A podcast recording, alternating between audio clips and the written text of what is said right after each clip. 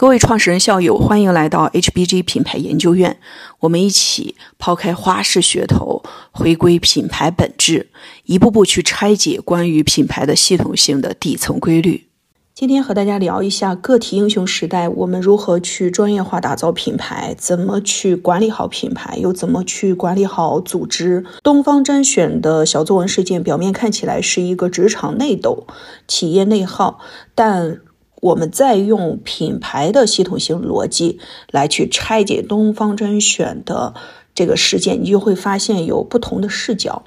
也会更加理解做品牌就是要回归到本质，走正道，专业做品牌的力量。因为一旦有任何的捷径，你会发现就总是会陷入到要么就是东方甄选小作文事件，要么就像花西子七十九元眉笔这样的事件。总之，做企业做品牌还是要回归到正道。那这里面的底层逻辑在哪里呢？首先，我们先回到一个基本的界定：做品牌是在做什么？我们今天做品牌，不是在做流量，不是在做 GMV 销量，也不是在做某一个个人 IP 或者是某一个企业 IP 而已，这个都是表层。最核心的是，我们在做品牌是在做用户心智，这个不是我们今天自己凭个人经验总结的一个概念，它是。啊，百年以来，全球经典的理论当中都已经讲过了，只是我们作为实战派太忙了，没有时间去看书。以及千百年来，自古以来，东西方人民做生意，它的本质都是这样，做品牌就是做用户心智。那既然是在做用户心智，我们当然第二个问题就是该做什么样的心智呢？好。那这里面摆在我们面前的就是两条路，也就是东方甄选后来他自己总结的，是做产品模式呢，还是在做个人 IP 化的模式？也就是再换算成我们当下商业模式的两种，一个叫直播电商模式，一个叫做品牌产品公司模式。那么你到底选择哪一条路，其实是管理层自己、董事会自己去做的一个重大的一个路线的决策。表面看这是个路线决策，本质上还是人的初心、使命、愿景、价值观所影响的。我们讲初心、使命、愿景、价值观，其实它就是品牌的起点，嗯，这也是品牌的第一项选择。那么东方甄选在从一开始转型做直播电商的时候，确实是在命运的推动之下，半必然半偶然的情情况之下，做到现在的规模以及现在的基本情况。然而摆在他面前的这个核心问题就是，他到底要做一个。产品型公司、品牌型公司，还是做个人 IP 型公司，呃，这个直播电商类的公司，那这个路线啊，其实一直在管理层上面没有获得一定的对齐。这个没有对齐的原因，一方面是源于做生意确实非常之忙，尤其是他们增长非常之快，人在增长特特别快的时候是很难。静下心来，再去复盘一下我们生意为什么增长，我们的底层逻辑是什么，我们的成功之道是什么，失败的原因是什么？那因为也没有失败，所以他就更加分不清楚了，到底成功是源于我的产品，还是源于我的人，我的个人 IP，还是源于我东方甄选的一个品牌的价值，还是源于俞敏洪俞老师近二十年来不作恶的品牌资产的沉淀？这些其实都没有来得及系统的梳理，导致今天如果不发生董宇辉事件，明天还是会发生；今天不发生天权事件，明天还是会发生；今天不发生小孙事件，明天还是会发生。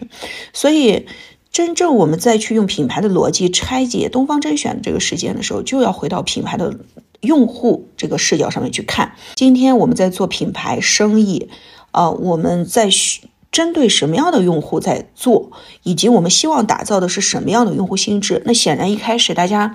在时代的浪潮的推动之下，半必然半偶然的走向了建构在用户心智当中的，不是因为东方甄选的产品而已，可能百分之八十是源于董宇辉的个人魅力。那既然是源于个人魅力所造成的用户心智。那你就无怪乎，当你去董宇辉的时候，你的用户心智会受到极大的损伤，老百姓就不接受。今天其实我们商品品牌也，其他商品品牌也会遇到这样的问题，只是我们没有在这么极致的环境下面遭遇到用户心智如此大的反噬。啊，那我们再举前段时间的花西子的例子。那如果一开始你的七十九元每笔就告诉他七十元是应该的，消费者就不会产生任何的问题。但是你后面一直没有告诉清晰七十九元每笔是应该的，没有建立在用户心智当中是关于品牌和产品的心智，而是关于李佳琦个人的心智。李佳琦是一个良心主播的这样的心智。那当李佳琦遇到任何的问题的时候，消费者第一时间会去挑战我们的品牌，说我们的品牌说谎了，我们的品牌和他的心智对应不上。这个你不能怪消费者，任何时候我们不能怪用户，因为用户的心智被打造成什么样子，不完全是用户说了算，而是我们的品牌自上而下我们在输出什么，我们有的时候在激发用户心智当中的善意还是恶意，这是我们自己做品牌的操盘人、创始人，我们心中其实都了解的。可能你心中模模糊糊已经有一个自己的假设，只是你不愿意直面这个假设。你可能从一开始做生意的时候，啊，至少百分之五十的创始人可能想的就是，哎，我能不能去激发用户的某些啊对我的。促销感的这种好感，或者对于我个人 IP 的好感而买我的产品，我想走一个捷径，因为卖产品、卖品牌、建立用户对于品牌和产品的心智太难太累了，所以我想走个捷径，这个无可厚非，因为我们大家都是做创始人，都是在做生意、做企业，大家都很理解。创始人也挺想去偷懒，挺想去走点捷径的。但是今天你看一下后果，你就会知道，只是我们其他企业的后果没有像东方甄选或者花西子这么严重而已。但我们也多多少少受到过代价，只是我们不明白这个代价是源于什么。它是源于我们从一开始的路线，从一开始的初心，从一开始对于品牌的本质的理解，从一开始想打造的用户心智，可能就不是专业的，就不是基于品牌和产品打造的。所以，东方甄选的事件是必然而然会发生，花西子的七十元眉笔也是必然而然会发生的。今天我们如果大家现在做企业已经陷入在这种。呃，心智的错误打造，就是我们讲用户心智的错误的模型当中，但是你也赚了一大笔的钱。那么当务之急是什么？希望大家能回到做品牌的正道上面来，呃，回过头来再去塑造你的品牌用户心智，正确跑出你正确的用户心智模型出来。为时不晚嘛，亡羊补牢，为时不晚，就怕不补。当然。这是创始人个人的选择，有的人就觉得我就薅一批羊毛，我就用各种各样的手段，管他跑的是什么样的用户性质模型，总之我赚到钱了我就走。如果你长久是这样的思维方式，是是能赚到钱，但是你会因为你这个思维模式，在你下次投资当中，可能还是会再交，还是会踩坑。为什么？因为时代在变化，现在的信息量远大于过往，现在的信息是非常透明的，不像过去，你可以有一定的信息差，你可以用你走捷径的思维，还是可以去忽悠一批人的，但现在不行。东方甄选这么大，他都忽悠不过去，而且东方甄选是打着这个，就是董宇辉本人也没有去故意这样做，但是因为整个企业在无形当中浪潮的推动之下，创始人初心背景以及创始人可能确实也不了解品牌的底层逻辑所导致的当下这种情况。他没有故意去薅羊毛，他没有故意去引导消费者的错误心智，但是已经做到现在这个程度，他已经遭受到如此之大的代价。那对于我们其他做企业的创始人而言，我们谁能负担起这么大的一个代价？所以从某种程度上，我觉得，对于俞敏洪。师兄啊，因为他是我的北大师兄，我一直觉得他非常不容易，就是他跨过他的企业的一个一个又一个的坎，培养了非常多的优秀人才。当然，人才本质也很优秀，在他的平台上也发扬光大。当然，因为各种各样的原因，大家离开，也在给这个社会一个各自的努力贡献价值。回到俞敏洪师兄自己身上，他要去跨过的这个坎，是在于在个体英雄时代之下，他怎么去专业做好新东方。的企业品牌，东方甄选的产品品牌或者企业品牌，以及怎么做好他个人的 IP 型品牌，以及旗下的这些主播们的 IP 型品牌，但是一定要让消费者对于主播个人 IP 的心智慢慢要转移一部分，或者是多一部分去。建构在用户心智当中关于我们品牌和产品的，让大家因为东方甄选出品良心出品而买我们，而不仅仅只是因为董宇辉啊这些主播们的努力，这些主播老师的努力而买。因为如果我们自己没有长久没有建立在用户心智当中关于品牌和产品正确的用户模型，其实主播是非常累的，所以会需要使劲话术花样要去讨。他主直播间对面的丈母娘的欢心，才能去推动一次又一次的销量。其实董宇辉主播老师现在正在做的这项工作，和我们过去年代做的线下促销没有本质性的区别，只是我们过去是用线下促销的手段，现在是用线上直播促销的手段而已。而这种促销的本质它是没有变的，而促销的本质就是在激发用户不专业的，或者说激发用户错误的心智联想。没有建构在产品和品牌之上，而是建构在个人的魅力上面，或者促销感上面、氛围感上面，这才是最底层的逻辑。也希望我们今天在 HBD 品牌研究院的各位创始人，我也知道大家处在某一个阶段，大家无论是你做到几十个亿了、百亿了，还是你现在还在初创阶段，我希望我们能走正道。做品牌就是做君子，要专专业业走正道，跑出正确的用户心智模型。哪怕我们生意体量小，只要我们的心智模型是对的，你就不要怕，你就会比那些搞各种技巧、花哨的噱头、诱惑消费者、操纵消费者心智的、走捷径的、看似赚了很多钱的所谓的竞争对手走得更长远。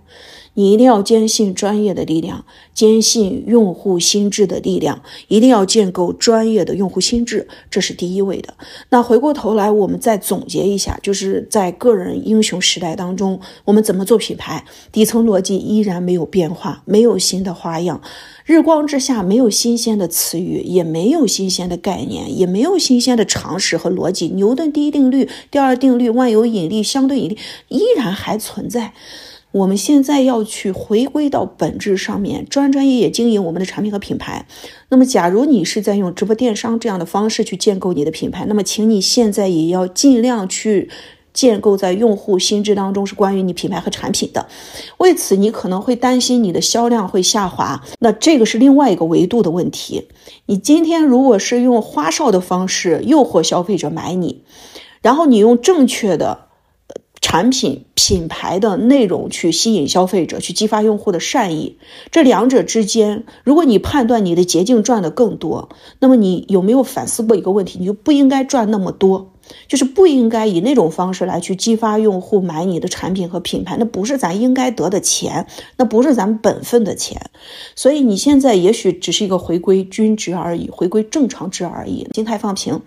那经历过一段时间的积累，你要相信品牌是有复利的。品牌有复利的原因不是因为我们多牛逼，而是因为我们的用户心智是有复利的，这才是做品牌的本质。只要用户心智有福利，你会越做越轻松，你会跨越主播和渠道的辖制，你不太会依赖外部，你会越来越依赖你自己的用户，而你依赖自己的用户，并不是通过讨好用户的方式，或者是操纵用户的方式，或者是噱头性的方式。啊，激发用户恶意的方式，你是通过专业的品牌和产品做得好，用户就会认，用户就觉得就是良心产品、良心货。哪怕高端品牌，它也是用这种专业的方法来做的；奢侈品品牌也是用专业的方法来做，它不是只是激发用户的恶意的，它不激发用户的攀比。用户可能会有一些攀比在里面，但用户买奢侈品的本质不完全只是攀比，确实用户认消费奢侈品所提供给他真正的产品价值和品牌价值。这个品牌。价值当中，除了攀比之外，还有很多其他的丰富的层面。我们千万不能把品牌和用户心智想得如此之简单和个人主义和粗俗。其实，品牌建构在用户心智当中的层次，它是有很多层的。我们任何一个品牌，不论你卖低价高价，你都可以找到你的应该建构在用户心智当中正确的一个方式方法，一个正确的用户心智的。啊，锚点或者我们叫心智的联想，这个都是我们做品牌人应该做的一个正道。好，那也是希望大家，如果你万一已经现在建起来个人 IP 了，这个个人 IP，当然我们祈祷这个个人 IP 是你自己，而不是你的下属或者是你的。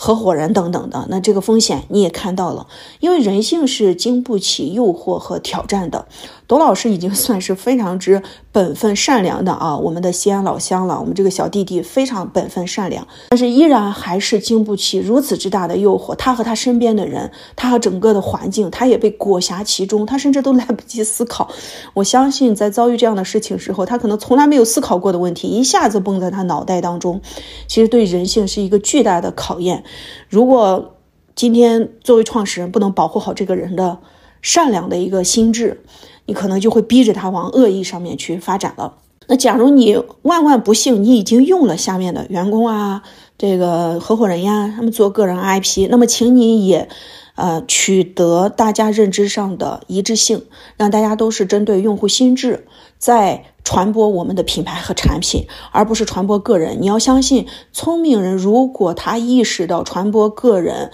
对他自己的损伤和他自己的收益是一般大的话，他肯定也会选择专业的路线的。当然，除非有人真的是经不起诱惑，说我就想要红，我黑红也是红啊，是黑红也是红，但是那个红对你付出的代价，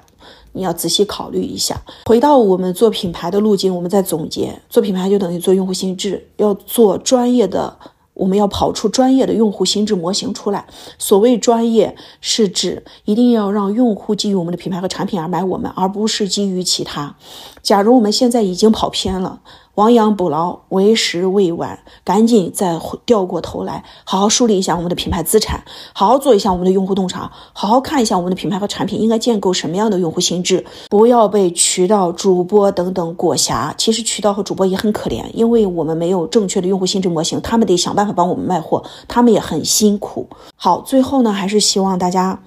嗯，耐心、专业，走正道啊！人间正道是沧桑，做品牌就是做君子。